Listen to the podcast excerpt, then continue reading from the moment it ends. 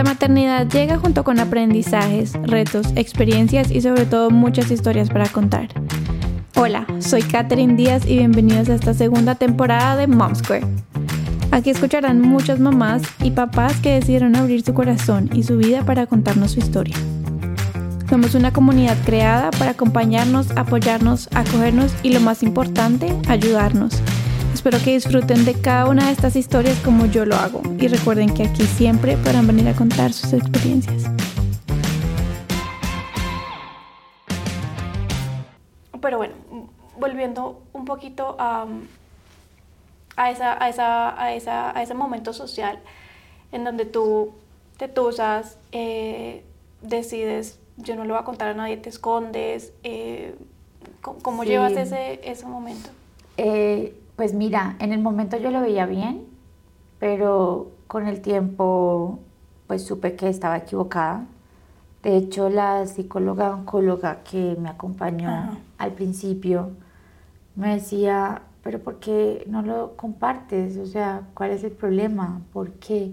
Que esa psicóloga te, la da, te la da como el... Allí en la, misma, clínica, en la misma clínica. Y, y yo le decía, es que yo creo mucho en el poder de la palabra y ella me decía, es muy respetable, pero necesitas sacarte eso, o sea, necesitas poder hablar de lo que te está sucediendo en este momento porque si no te va a hacer daño.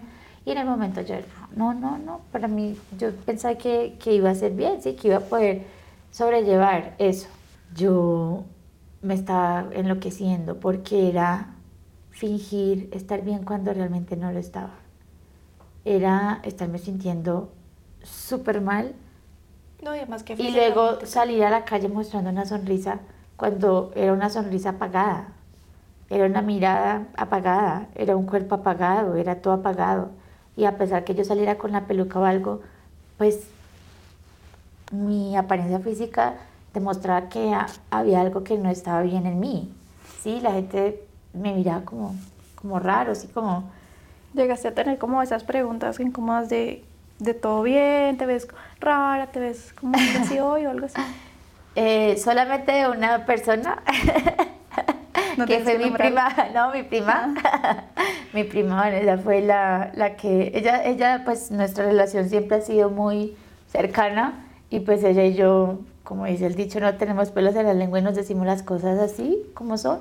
Okay. Eh, ella me invita al club y yo tenía mi peluca normal pero pues obviamente, pues el pelo que no es natural, se nota que no es natural, por más que la hayan hecho parecida al cuero cabelludo o lo que sea, y ella se me queda mirando y me dice, prima, pero ¿qué tienes ahí? Pero ella no, no se imaginó que fue una peluca.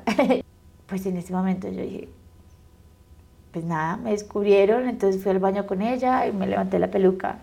Y ella, pues me dijo, ¿Tenías algo de pelo o no tenías nada? No, no, nada. O sea, sea, ese pelado. Ese, un shock, el pelo el pelo se cae completamente para por ejemplo mi tercer cuarta quimioterapia las rojas pestañas y cejas se cayeron. Entonces y aparte uno se vuelve muy pálido muy amarillo no sé por qué pero todos los pacientes cuando estamos en quimio muy muy amarillos pálidos así casi que uno se puede ver a través de, de uno porque uno dice pucha qué es esta blancura y ¿por qué te estaba contando eso? Porque Vane.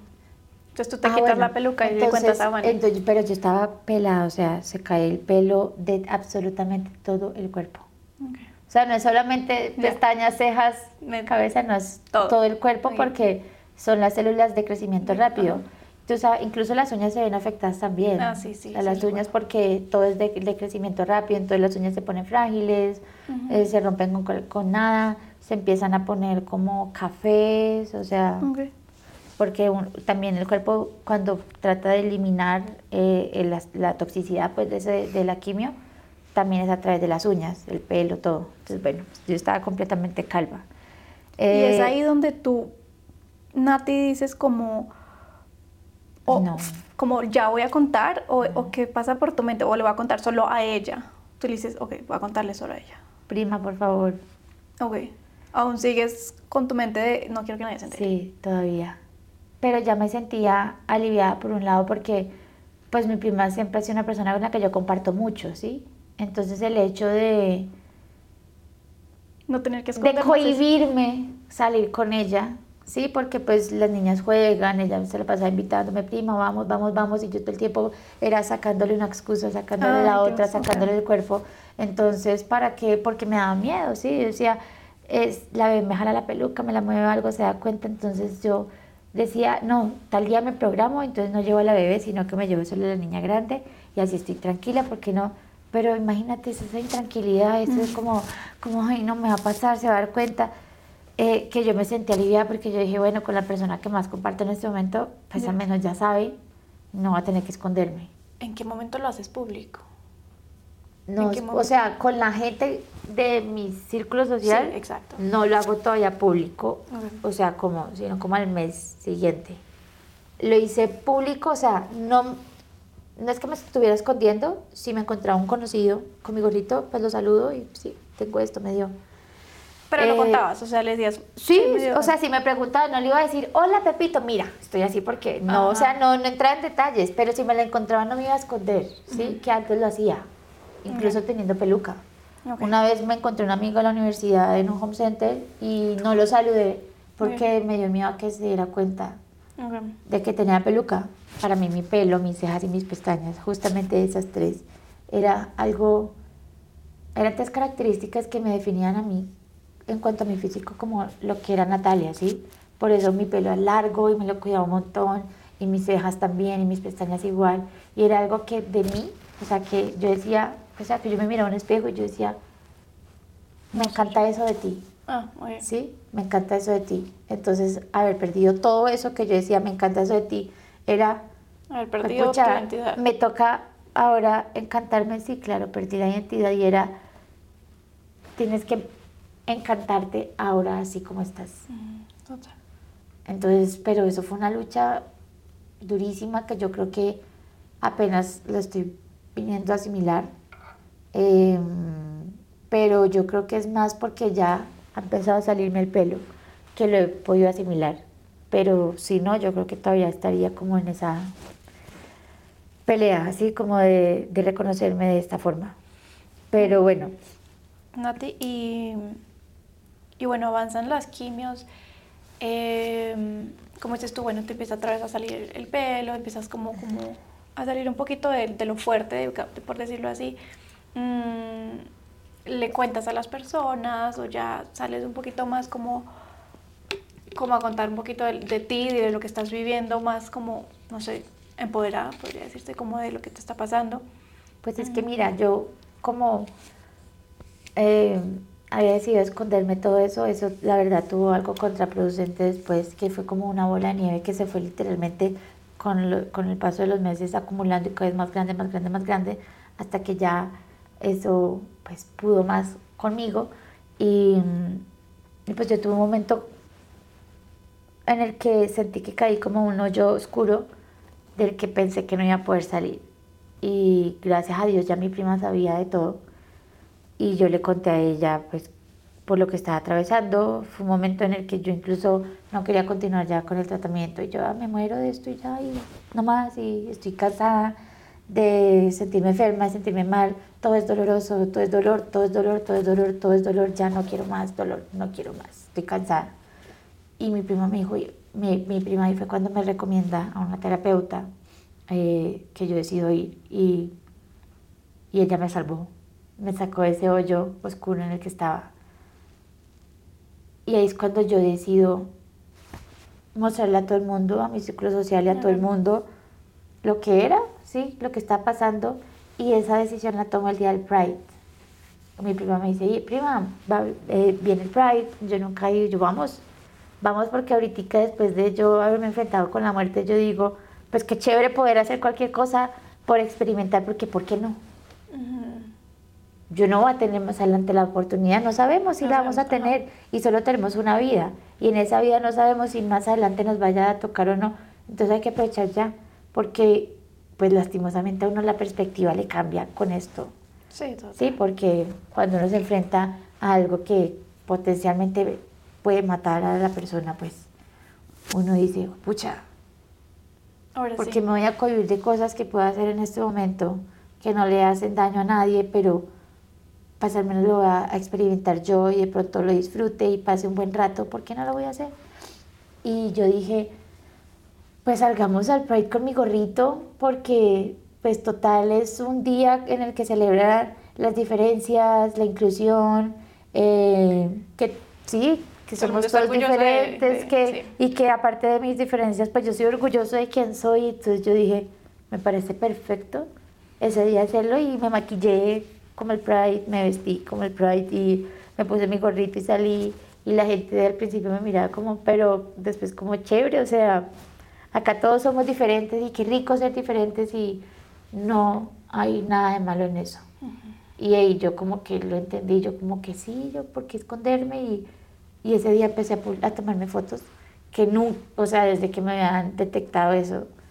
Creo que mi última selfie fue cuando me corté aquí y eso que si yo te mostrara la selfie, tú vas a decir que a pesar se le nota la tristeza en los ojos, nada más por haberme lo cortado acá, porque la foto sí lo refleja. Y de ahí nunca más me volví a tomar fotos y ese día me tomé mis primeras selfies así. Eh, y las publiqué a imaginación de lo que la gente quisiera pensar. Eh, obviamente hubo gente más cercana que me preguntó, me escribió y yo les comenté, está pasando esto, esto y esto, bla, bla, bla, bla, bla. A los días me operan. Eh, pues gracias a Dios yo pude conservar mis, mis dos senos porque la quimioterapia había eliminado todo el tumor por completo, pero tenían que sacar el tejido donde nació el tumor porque haz de cuenta que está como infectado, ¿sí? Entonces había que retirarlo. Y este tejido lo mandan a patología, espero la patología y me dicen que la quimioterapia ya eliminado por completo el cáncer. Entonces en este momento yo me encuentro cáncer free, gracias a Dios, pero igual tengo que continuar con el tratamiento preventivo porque pues esta enfermedad puede reaparecer. Eh, ¿Qué fue esa noticia? Eh, pues la recibiste, o sea, al final te dicen como, mira, eh, pues ahora el supongo que te dice como estás cancer free y qué pasa por ti, como no, no pues yo estoy, yo, yo estoy muy feliz y a pesar de que a mí el médico me habla muy, de una forma muy directa. O sea, yo digo porque él tiene que, cáncer. Sí, ajá, porque, porque sí, uno no se puede ilusionar. Sí. Yo tengo mucha fe y yo decreto que voy a estar saludable y que este capítulo no se va a volver a repetir en mi vida ni en mi familia y lo decreto y lo confirmo y lo creo y, y así, es. y así va a ser. Eh, yo me tomé la noticia, no porque mi oncólogo me lo dijera, estás cáncer free, no. Él me dijo, te felicito, te fue muy bien en el primer tratamiento. Em, tuviste una respuesta completa y total al tratamiento, que es como lo llamamos nosotros. Lo la quimioterapia, sí, lo, es, la mejor, el, es el mejor resultado que pudiste haber tenido, que se puede tener en, en, un tratamiento de cáncer, eh, que es que se eliminó todo el cáncer con la quimioterapia nada más ya no tienes nada de cáncer, tenemos que continuar con el tratamiento. O sea, él paró allí, ¿sí? Él como que me dijo eso y yo pensé que me iba a decir como que ya, estás curada, sí, no sé qué, pero él no dice estás curada todavía. Él me dijo, yo te digo, estás curada en ocho años, porque en ocho años pueden pasar muchas cosas. Que la gente ya puede saber qué puede pasar, pero pues yo ni siquiera lo decreto porque lo que te dije antes de por qué yo no quería que la gente se diera cuenta es porque yo creo mucho en el poder de la palabra, entonces em, vamos a esperar ese tiempo, sí, voy a continuar con el tratamiento porque toca, claro, em, pero lo, lo, estoy continuando de una forma como si yo ya hubiera salido de eso. Sí, total. En este momento yo siento como ya, ya, salí, salir eh, todavía no estoy libre del todo porque todavía tengo que ir a quimioterapia, todavía tengo que ir al médico. Después de la cirugía inicié radioterapia 20 días, todos los días, yendo a la misma hora. Em, pero, ya, me está saliendo mi pelo, me siento cada día que pues tengo más fuerza. Obviamente ahorita no, no pudiera hacer un gimnasio como una persona normal porque mi cuerpo está súper, o sea, como muy deterioradito pues por el medicamento. A eso te, a eso te iba a llegar, como, bueno, ahora que estás libre de hormonas porque te las quitaron, no podías no por prevención te dijeron como, listo, no más, no puedes volver más hormonas, ¿qué se siente estar sin hormonas? Pues mira, es una constante lucha eh, contigo misma para no salirte de casillas porque, o sea, la quimio, otro, no, no nombré este efecto secundario eh, que también altera el estado, eh, pues como emocional de la persona, ¿sí? O sea, uno tiene cambios de humor, uno es una montaña rusa. No, ya uno como mujer, uno vive en hormonas todo el día, cada mes Ahora imagínate con esto, pero esto también se presenta también en los hombres, o sea, nada más por el medicamento es así. Sí, eso es un sub y baja eh, de estados de ánimo y al uno como mujer estar suprimido de hormonas, pues peor, ¿sí? Eh, porque eso tiene algo que ver en el estado de ánimo, en el balance emocional de, un, de la mujer. Y pues nada, es una constante lucha en el que he tenido que aprender y con mi terapeuta lo estoy trabajando porque porque hay que aprenderlo a controlar, porque simplemente no se puede ir atropellando a las personas así. Eh, o sea, toca controlarlo porque en cualquier momento a uno, uno simplemente se le sale y toca, sí, tener autocontrol, pero es esa lucha constante, ¿sí? No tener hormonas es eso, uno estar...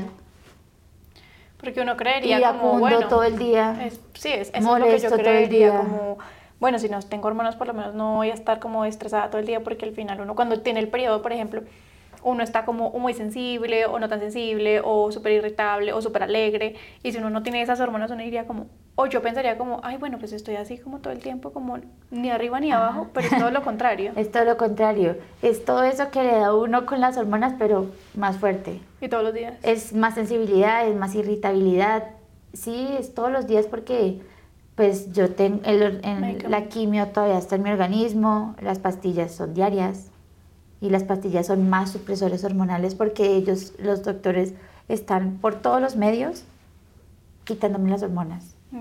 La inyección que te había comentado que me toca durante no puedes volver a tener hijos. Sí, nada de hijos, no puedo volver a tener hijos. Miren, ya gracias a Dios tuviste tus dos niñas, eh, olvídate de un hijo más. Eh, Gracias a Dios, em, tienes tus dos chiquiticas. Me dijo el doctor que, o sea, él no me lo quería decir como así tan directo, pero pues yo le dije, doctor, ¿qué es esto? Y me dijo, si es eso, no te lo quería decir así porque suena muy feo, pero toca. Y yo le dije, doctor, lo que sea, con tal de que esto no se vuelva a repetir en mi vida, porque, porque fue una pesadilla para mí. A pesar de que le veo el lado bueno, igual el proceso es tan duro que no quisiera, sí, o sea, es como cuando uno mete el dedo en el enchufe, le pasa el corrientazo y dice, no, no, nunca más quisiera volver a acercarme, bueno, así estoy yo y no quisiera volver a repetir. Eh, y él me dijo, pues te tengo que dejar estéril. Ya, no más dijo, yo dije, doctor, lo que toque hacer, con tal de que esto no se vuelva a repetir, con tal de que yo esté bien y con tal de que yo esté sana. Entonces me están aplicando también unas inyecciones eh, mensuales en el abdomen que va secando los ovarios para dejarme los ovarios como de una mujer que ya está en, en estado de la menopausia. Entonces, tú sabes que la menopausia ah, trae los, los, los calores, los, famosos calores. Entonces, en mí, que soy una mujer joven, y de tacazo me cortan la producción hormonal, y de tacazo me producen un estado de menopausia, el calor es Increíble. Peor. Me dice, mira, una mujer adulta gradualmente va dejando de producir las hormonas y llega al estado de menopausia, entonces ni se dan cuenta que llegan a ese estado. Entonces es una mujer joven que te estamos cortando, desconectando así de, de una, de tacazo.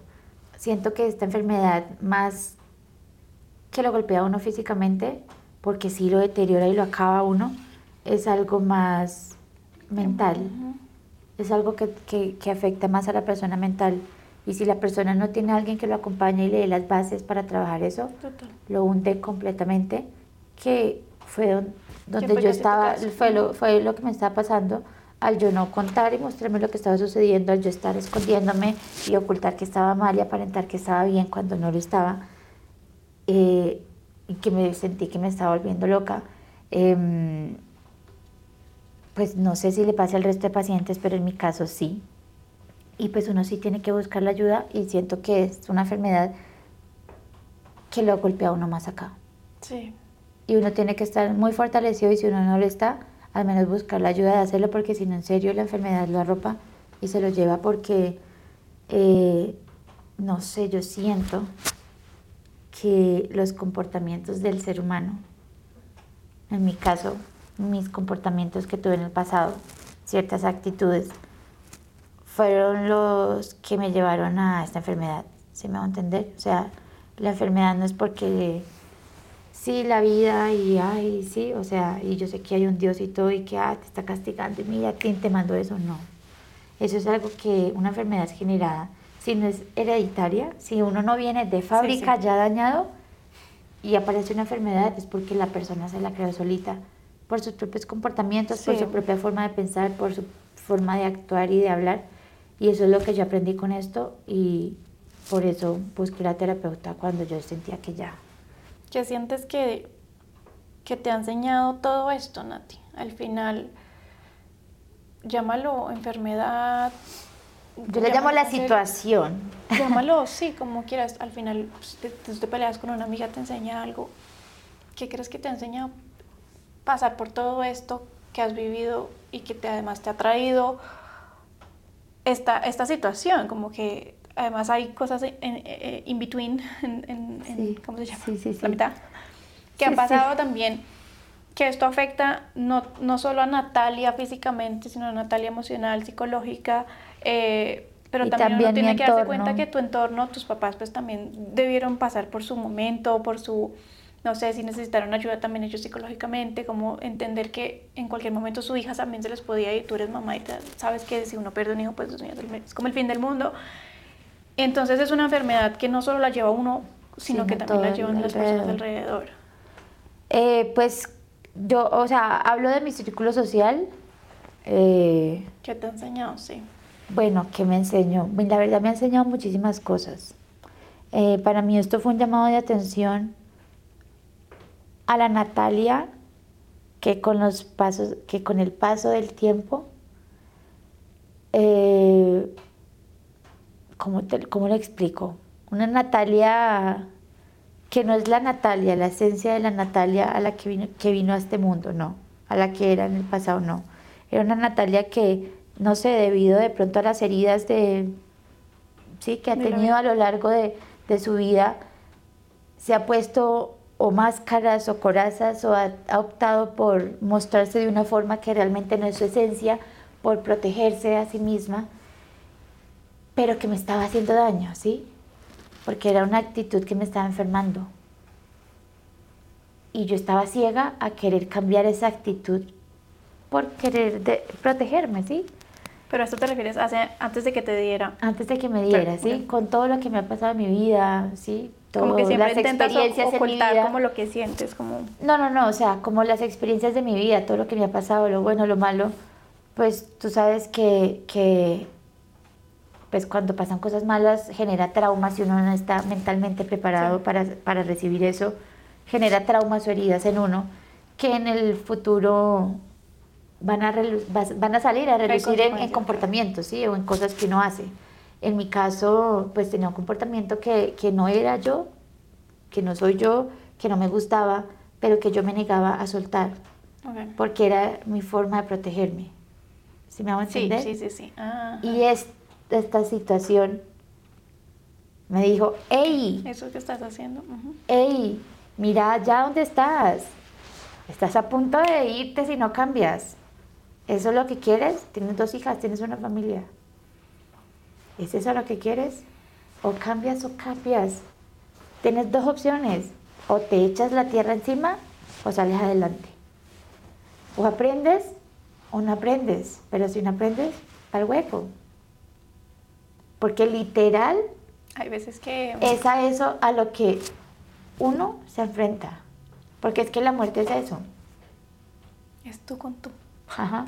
Tú mismo, sí. Sí, es eso. Es uno enfrentarse a, los demonios de uno. Es... ¿Qué la llevó a eso? ¿Por qué estás así? Mucha gente... ¿Por qué estás así? Porque, mira, uno lo primero que hace es, pero si yo soy buena, ¿por qué me está pasando eso? Eso no tiene nada que ver de ser buena persona o no. Porque le puede pasar a cualquiera. Pero ¿qué estás haciendo? ¿Sí? ¿Qué estás haciendo que internamente tu cuerpo no está bien?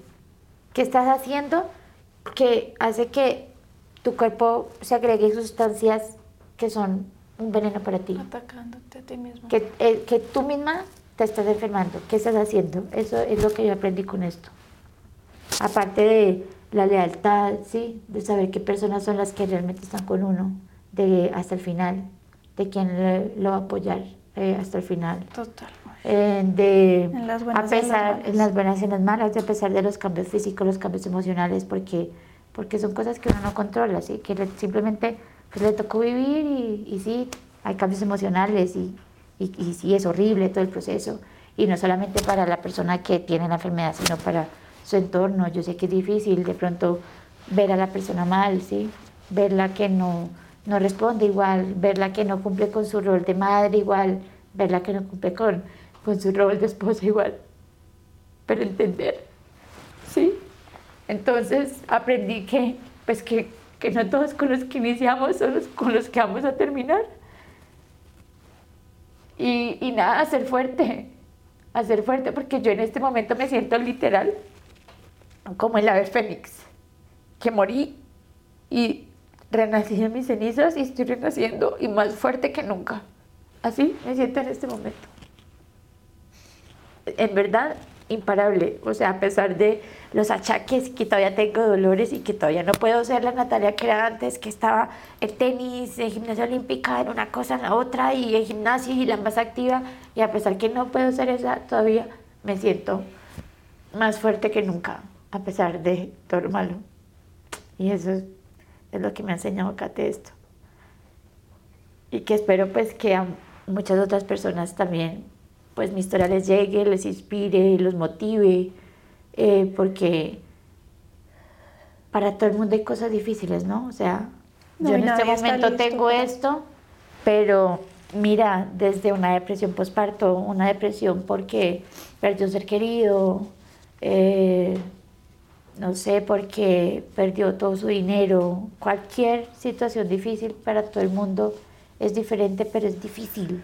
Es difícil. No, porque nadie tiene las herramientas para cómo enfrentarse a esto hasta que lo vive. Exacto, siempre sentimos que no, no va a haber salida. O que esto no nunca me va a pasar a mí, como, como tú decías al principio, como que no, pues yo nunca me he hecho un examen y yo que voy a pensar que esto va a ser así hasta que me dan la noticia. Eh, Sí, no, uno nunca está, la verdad, preparado para esto. Sí, yo sé que hay momentos que exploto y soy un ogro y qué pereza lidiar con esa Natalia ahorita, que no estaba antes y que ahorita sí está. Pero entiendan un poquito que ustedes no están atravesando este proceso, yo sí.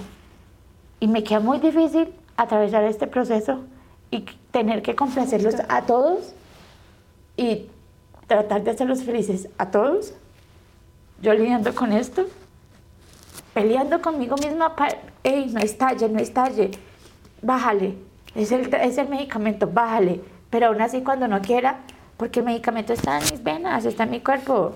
No es que yo voy al baño, orino y, ya, uh, se, se eliminó, salió de mi cuerpo. Hoy no, me voy a poner a pelear con Sí, hoy no voy a ponerme a pelear, es que no está en mí, no está en mí. Estoy trabajando para tener autocontrol, sí, porque debo hacerlo, pero hay momentos en los que no va a tener el control, pero el otro sí tiene el control, porque el otro no tiene el medicamento en su cuerpo. Es verdad. El otro sí puede decidir, no voy a pelear contigo, me voy a quedar callado y me voy a gritar, porque yo sí puedo en este momentico tener autocontrol. Y yo sé que tú no, porque por más que quieras, tienes ese medicamento, tienes ese veneno en tu cuerpo. Y sí me pasó con varias personas eso y pues esas personas lastimosamente se alejaron y ahí es cuando uno entiende quiénes están en las buenas y quiénes no están. Siento que es una enfermedad, como lo hablábamos, que, que no solo te afecta a ti, y que si en algún momento, eh, no sé, tu mejor amiga dice como, pucha Nati, yo no, quisiera como apoyarte más en esto, pero no puedo, es válido que también esa persona vaya a terapia, ¿sí? Porque también eh, se ve afectada de una u otra forma, mm, porque si tus hijas en algún momento, tal vez la más grande, no sé, se vio afectada de X o Y razón, empezó a dormir mal, lo que sea, pues también necesita con acompañamiento porque al final está viviendo en un ambiente como que está difícil, ¿sabes? Como que también necesita Y de muchos cambios, y de muchos cambios, y em, también ver a su mamá cambiar, ¿no? Claro. Que yo digo que afortunadamente están bebés porque no hubiera sido fácil, no es fácil, no es fácil para nadie ver a un ser querido pasar por algo así. Ni los cambios que tiene, no es, no es fácil. O sea, pues yo me pongo en el lugar, si yo veo una película que a un X le da cáncer y lo muestran calvo, deteriorado, ya, ya lloro. Entonces no es fácil para una madre ver a un hijo así, para un padre ni por un hermano, ni por un amigo, ni para un primo, ni para nadie, para nadie es fácil. Y pues yo pensar en mis niñas tan chiquitas y que vean esto así y ellas preocuparse y decir, pero mi mamá, ¿por qué está así? Yo, o sea, yo digo como no, o sea, no hubiera querido. Entonces yo digo como gracias a Dios están chiquiticas, por ejemplo mi bebé, no sé abrir qué tanto vaya a acordarse de esto, no creo. Eh, y la bebé pues sí, no se va a acordar de nada de esto, pero yo digo que bueno, y algún día les hablaré y les mostraré fotos, pero no va a ser un recuerdo traumático para ellos, sino como, wow, mamá, estuviste así, nunca, sí, o, sea, o sea, ¿en qué momento? Pero pues mírate ahora, o sea, wow, sí, no, se lo va, no va a ser como un recuerdo como, uy, esto fue durísimo, ni nada, que es algo que yo no quería ni quisiera para ellas. Sí. Mm, gracias por tener la valentía de contarlo y y de buscar ayuda, Nati. Porque tú decidiste ganarle a esto, sí, ganarle a tu, a tu mente, a, a, tu enfermedad, a tu situación y dijiste, ni miércoles, yo en esto no me voy a quedar. Y es verdad, yo no me voy a hundir con esta enfermedad y salgo de esto y busco ayuda. Porque es lo que cualquiera se hubiera podido quedar sí, lo que pasa es que muchas personas, por orgullo, no sé, quiso o Y motivo, no buscan ayuda. Y hay momentos en que en serio tenemos que gritar y si toca gritar y lo que sea porque nos ayuden hay que hacerlo.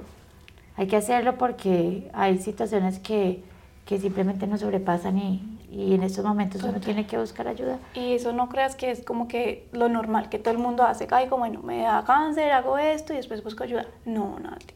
Quiero que sientas y sepas que, que tú tuviste un acto de valentía y cogiste las riendas de tu vida al buscar ayuda, al seguir con tu ayuda y al decir esto no me va a vencer.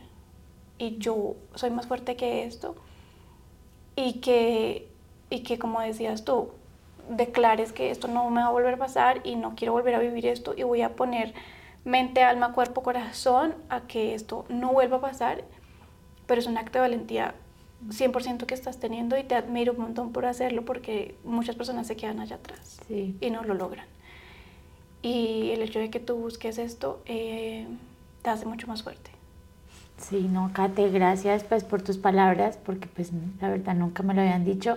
Y también gracias por darme el espacio de compartir mi historia, porque eh, pues siento que necesitaba hablar de esto y contar al mundo, eh, pues por lo que pasé.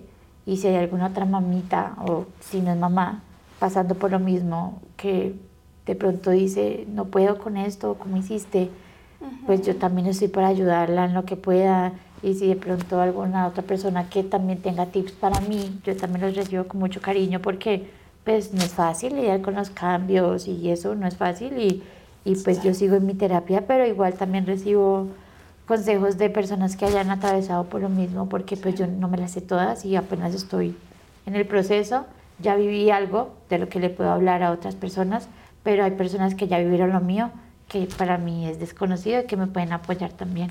Entonces, pues no, yo te agradezco también que me hayas dejado como sacarme esto de mí, hablar y pues que el mundo lo, lo conozca.